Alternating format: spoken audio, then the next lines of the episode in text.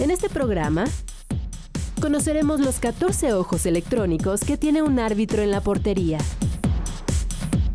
Hablaremos de las endorfinas y neurocorticoides que nos llevan a la euforia o a la frustración en un partido de fútbol. Y te diremos por qué el armadillo bolita es el animal más flexible del mundo.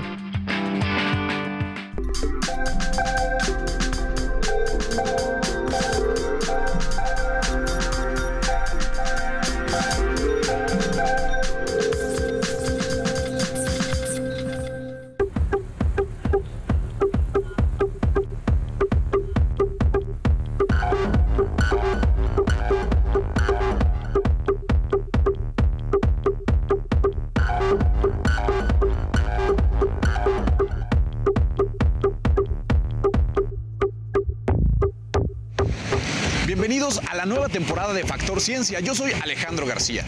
El Mundial de Brasil 2014 ya terminó, pero la pelota sigue rodando. Y es que cuando el tema es el fútbol, la pasión, las emociones y la efervescencia de este deporte tan popular siempre están presentes. Es por ello que nos encontramos en Pachuca Hidalgo visitando el centro de convivencia Mundo Fútbol, un lugar interactivo, lúdico y único en su tipo, donde además de divertirnos, aprenderemos que la ciencia y la tecnología también son parte del deporte más popular del mundo. Acompáñenme a este recorrido.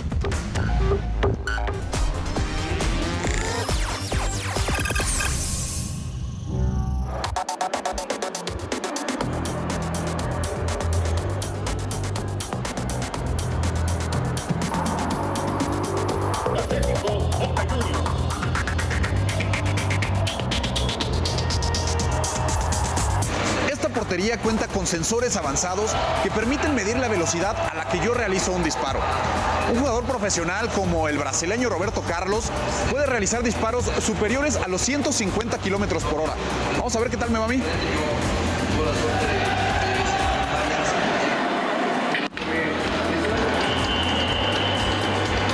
Ni hablar, apenas superé los 81 kilómetros por hora. Aquí podemos observar sin dudas si el balón entró en la portería o no. En el terreno de juego a veces esto no es tan sencillo. Es por ello que la FIFA por primera vez en la historia aceptó en Brasil el uso de la tecnología Goal System, un sistema que permite detectar el momento exacto en el que el balón cruza la portería. Vamos a conocerlo.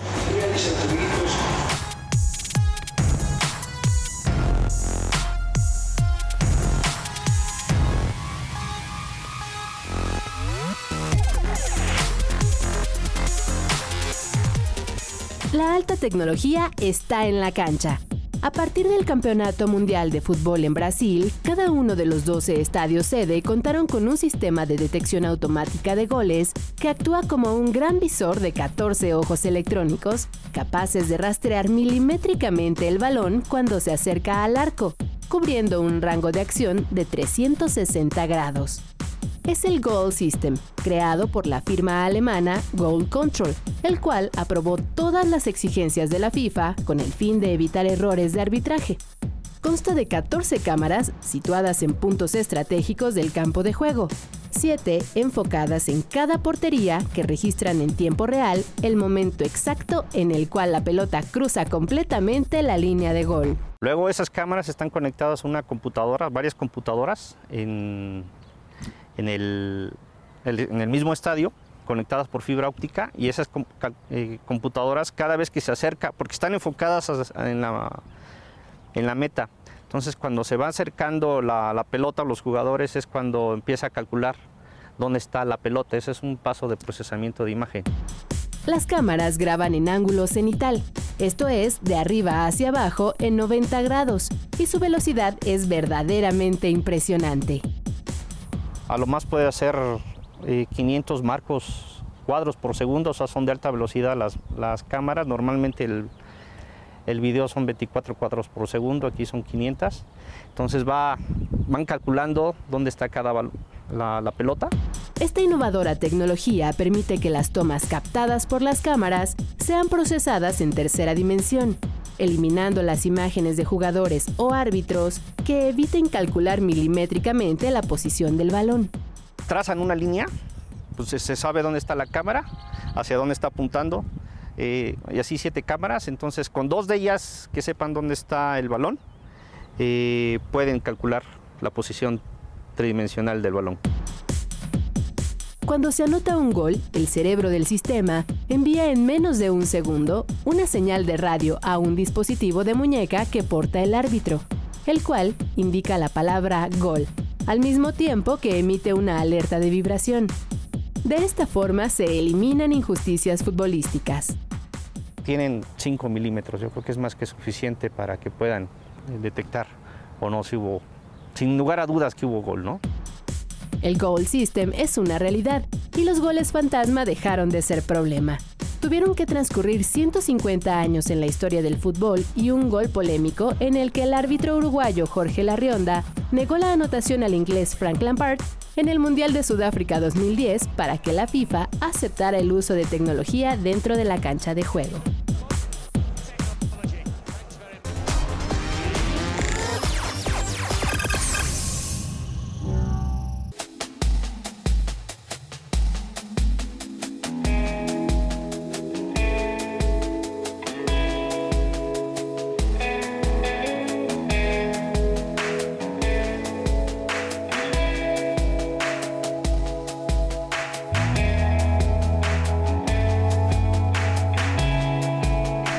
Me encuentro en el mini estadio de Mundo Fútbol. Tiene una capacidad para 370 personas y su cancha está recubierta con pasto sintético. Fue construido a escala de los grandes recintos. En 1930, en Uruguay se llevó a cabo el primer mundial. Para ello se construyó el Estadio Centenario, una maravilla arquitectónica en su tiempo. Ahora los estadios son verdaderos monumentos tecnológicos. En su edificación participan ingenieros, arquitectos y científicos que hacen uso de la más alta tecnología. Conozcamos qué son los estadios inteligentes.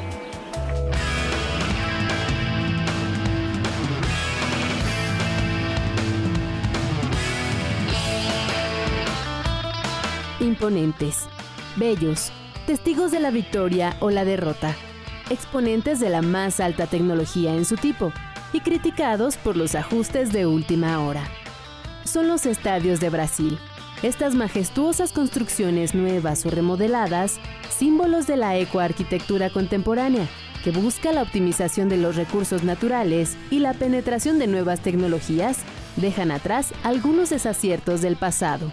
Muchos estadios en el mundo están hechos y trazados como, como si fuera una, este, un teatro. Es decir, las primeras filas son los peores lugares. ¿Por qué? Porque están trazados como para que el ojo esté a 1.10 viendo eh, lo que es el nivel de la cancha. Pero en realidad lo que quieres ver es la pelota. Las Dunas, en Natal, con su diseño ondulado inspirado en las dunas de arena, principal atractivo natural de esa región, incluye un sistema de cámaras capaces de registrar cada rincón del inmueble y software de reconocimiento facial como parte de su sofisticado sistema de seguridad. El Maracaná, uno de los colosos más emblemáticos del mundo, inaugurado originalmente en 1950, ahora es un espacio sostenible con sistema de captación pluvial, aprovechamiento de materiales reciclados e iluminación mediante 1.500 módulos solares que producen 380 kilovatios, lo que evita la emisión de 331 toneladas de dióxido de carbono. El estadio de Maracaná es un estadio que fue hecho para el Mundial del 58, era una capacidad de 200.000 espectadores que es dos veces el Estadio Azteca, pero no tanto porque fueran eh, cómodamente, sino porque la forma de ver el fútbol en ese entonces era la gente parada y tiene una forma de una afición diferente, el hincha, digamos, por llamarlo así. Hoy el estadio tiene bajo muchísimo su capacidad, se demolió la parte de abajo y se le hizo un arreglo para poder tener una mejor isóptica, es decir, una mejor visibilidad. La Arena Amazonia, antiguo estadio Vivaldao, ubicada precisamente en la selva amazónica, semeja un gigante cesto de paja y cuenta con sistema de captación de agua pluvial, aprovechamiento de energía solar y control de temperatura debido a sus paredes vegetales. Otro estadio inteligente es el Arena Corinthians, donde se realizó la ceremonia inaugural del Mundial de Brasil 2014 y albergó a más de 65 mil espectadores. Todos estos estadios, de alguna u otra manera, en, la parte de su diseño, ya fue conceptualizado como un lugar donde pues, tiene ahorro energético, estas con fotoceldas solares, captación de agua de lluvia, este, zonas de crecimiento. Por ejemplo, hay un par de estadios que van a tener una capacidad de 70 mil espectadores, pero terminando el, el campeonato van a reducirse a 40 mil. En el Mundial de Brasil 2014 también se hizo uso del UHD, Ultra Alta Definición, una señal que ofrece cuatro veces mayor calidad que la actual. El Goal System para comprobar si el balón cruzó la línea de gol, redes 4G para mayor accesibilidad y rapidez de Internet, y hasta espuma biodegradable para trazar la línea de colocación de la barrera.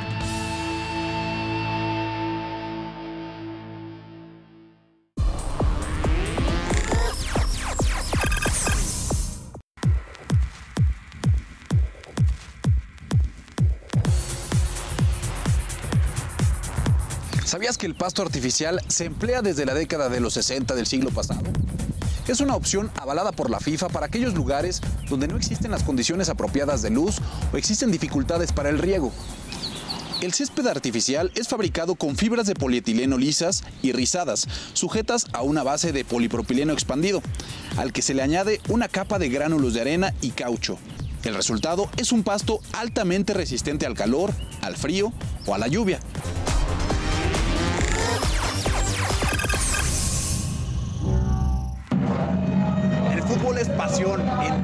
Euforia, tanto dentro de la cancha como fuera de ella, en las gradas, por ejemplo. ¿Alguna vez te habías preguntado por qué un simple partido te hace sentir emociones como enojo, tristeza, incluso motivación si es que va ganando tu equipo?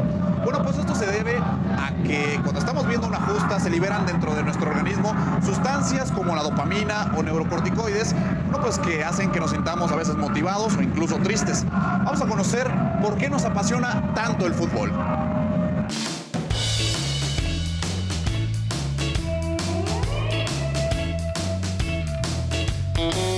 No se trata solo de un deporte, es un fenómeno psicosocial que mueve o paraliza a más del 50% de la población del mundo.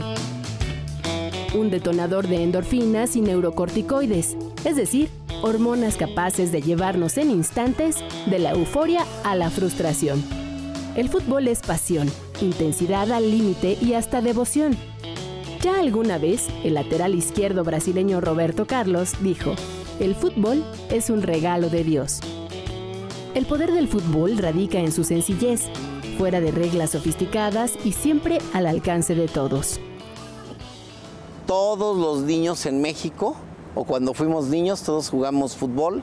Si no teníamos dinero para comprar una pelota, que es lo único que se necesita, las porterías las hacemos de piedras. Y este, si no teníamos para comprar un balón, pues con una bolsa de pan la arrugábamos y la hacían las veces de, de, de balón. Para los expertos, la emoción que genera el fútbol es aprendida. El jugar nos da un sentido de pertenencia y aceptación.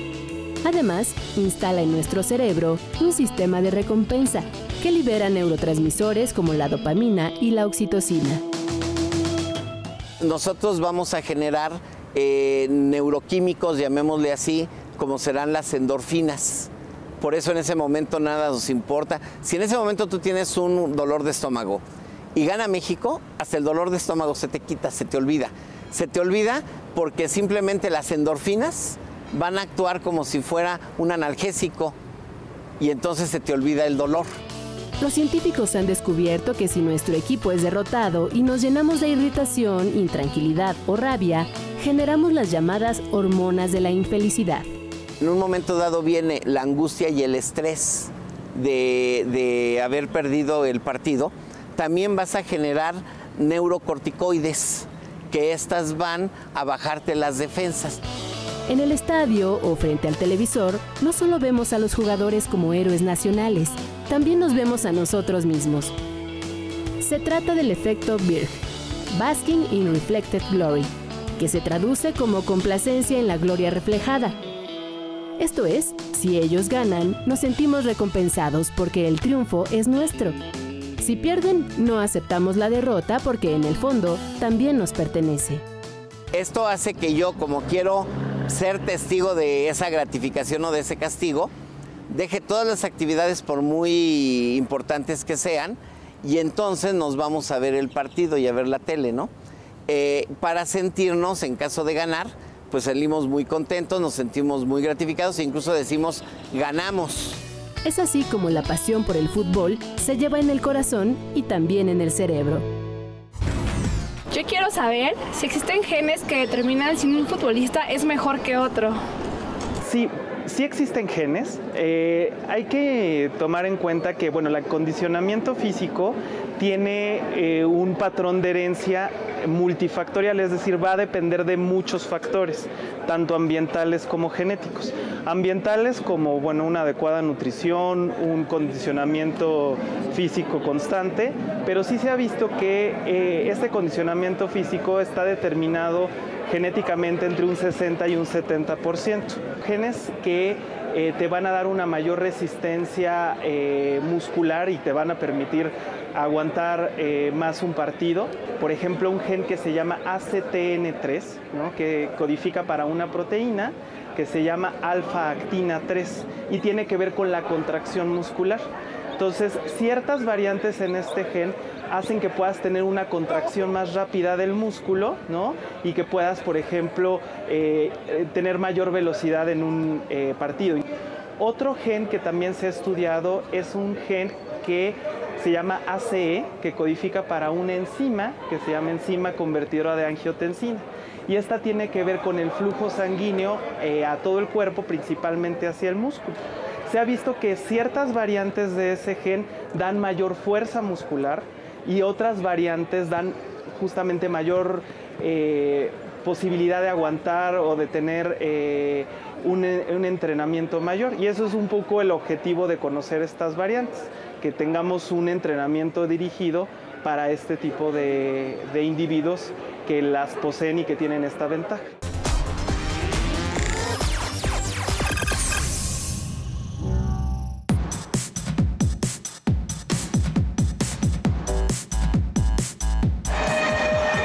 Recorriendo Mundo Fútbol y nos encontramos con esta máquina donde puedes medir la velocidad a la que corres.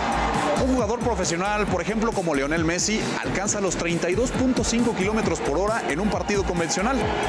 Para una persona con discapacidad, el simple hecho de caminar es una labor titánica.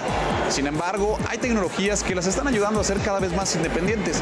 Un ejemplo es este exoesqueleto robótico con el que se dio la patada inaugural del Mundial de Brasil 2014. Vamos a conocerlo. La historia de la ciencia está escrita sobre pasos como estos. Este adolescente con paraplegia sorprendió a 70.000 espectadores en el Estadio de Brasil al ponerse de pie y dar la patada inicial. Lo hizo con ayuda de un exoesqueleto robótico, operado solo con su mente sintetizó 15 años de un trabajo encabezado por este neurofisiólogo brasileño, a quien su abuela de niño le repetía que los imposibles no existen. Eh, mas es só o começo, el primer paso literalmente. Miguel Nicolelis encabeza el proyecto internacional Caminar otra vez, en el que participan 156 científicos de 26 países. E que há uma esperança, que a ciência está abrindo uma porta que, se desenvolvida corretamente, vai poder eh, restaurar a mobilidade nesses pacientes. El artefacto es sumamente sofisticado.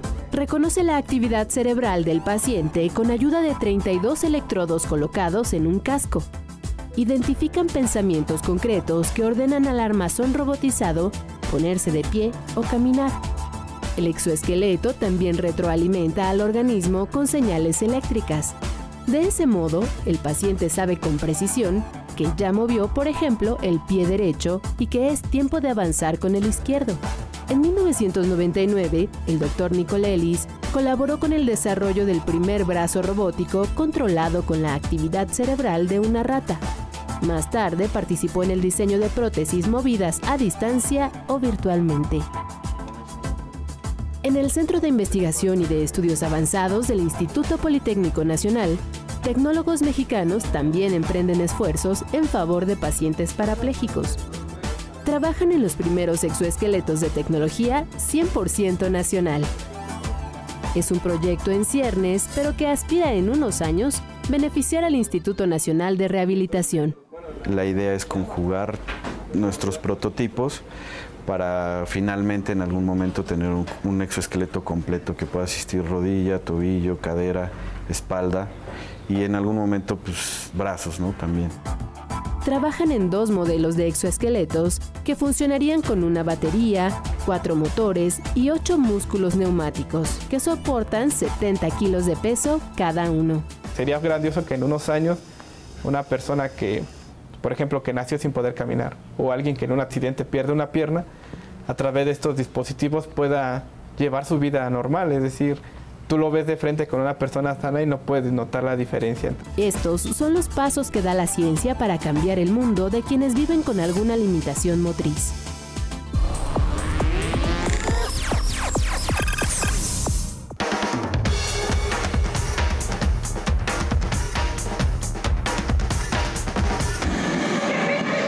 Se vive un encuentro de minifutbolito humano, bastante entretenido por cierto. Si tú crees que has visto todo en cuestión de fútbol, te sorprendería saber que para el año 2050 se tiene planeado que un equipo de robots humanoides compita contra el campeón de la FIFA de ese año. ¿Será posible?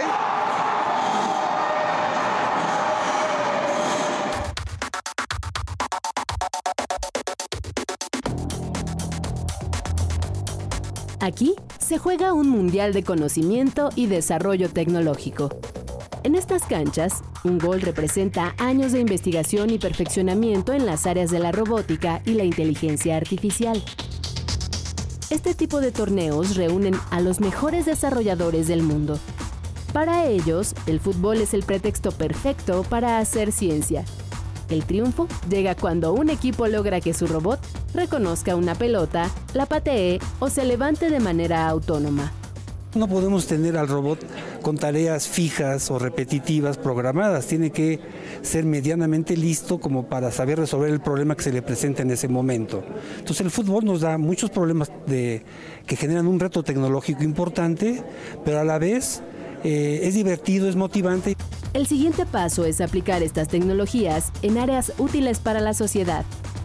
Estos humanoides son plataformas de investigación que podrían ser los bocetos de las tecnologías que emplearemos cotidianamente en las próximas décadas. Uno de los objetivos más ambiciosos de este tipo de competencias es desarrollar un equipo de robots que pueda ganarle al campeón del Mundial de la FIFA para el año 2050.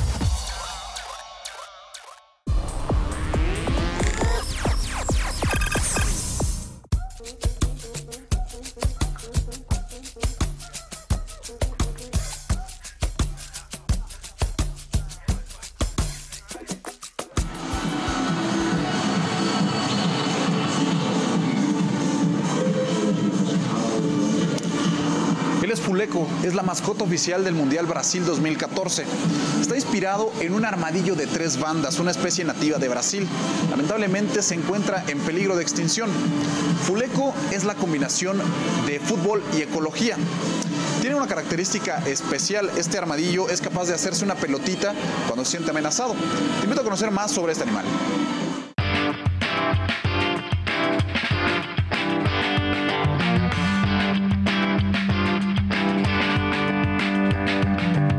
Es uno de los cuatro animales más flexibles del mundo.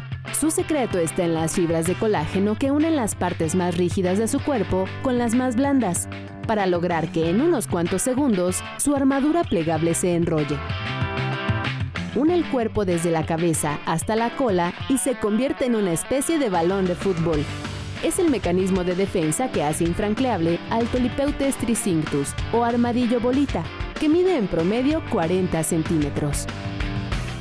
Este armadillo brasileño, similar al mexicano, se caracteriza porque tiene tres bandas dorsales de placas en el dorso. El mexicano tiene nueve bandas dorsales. Y este armadillo brasileño es un poco más chico, normalmente no va más allá de un kilo y medio. El tatú bola es un animal blindado que se alimenta de colonias de insectos como hormigas y termitas. Su cuerpo está protegido por placas o escudos dérmicos poligonales, cubiertos de queratina. Sus tres cinturones dorsales lo hacen flexible y le permiten convertirse en una esfera con un diámetro entre 12 y 15 centímetros para defenderse de sus depredadores. Sin embargo, sus virtudes no lo han alejado de la caza furtiva y la destrucción de su hábitat, el matorral seco y espinoso en la región de Caatinga, al noreste de Brasil, de donde este animal es endémico. Se han hecho estimaciones muy gruesas, puesto que se sabe poco de él, de que en los últimos 10 años ha tenido una pérdida del 30% de su área de distribución, que nada más es ahí, en la caatinga brasileña. Y esto ha obligado a los especialistas, a los biólogos brasileños, a considerarlo como una especie vulnerable. La Asociación Caatinga propuso a la FIFA que el tabú bola se convirtiera en la mascota de Brasil 2014, debido a su extraordinaria facilidad de compactarse esféricamente y por la oportunidad de difundir su estado vulnerable y el de su ecosistema. Fue así que gracias al voto de 1.7 millones de personas, nació Fuleco. Esta es una especie vulnerable, poco conocida, poco estudiada, que los mismos académicos, la gente local, los campesinos y agricultores conocen poco y que además, al conocerse poco, pues un recurso es poco valorado, es poco utilizado y por lo tanto poco protegido. Haber elegido a Fuleco ayudó a que a nivel internacional se conociera al armadillo bolita y que se abriera la posibilidad para que otras mascotas mundialistas sean la imagen de especies vulnerables o en peligro de extinción.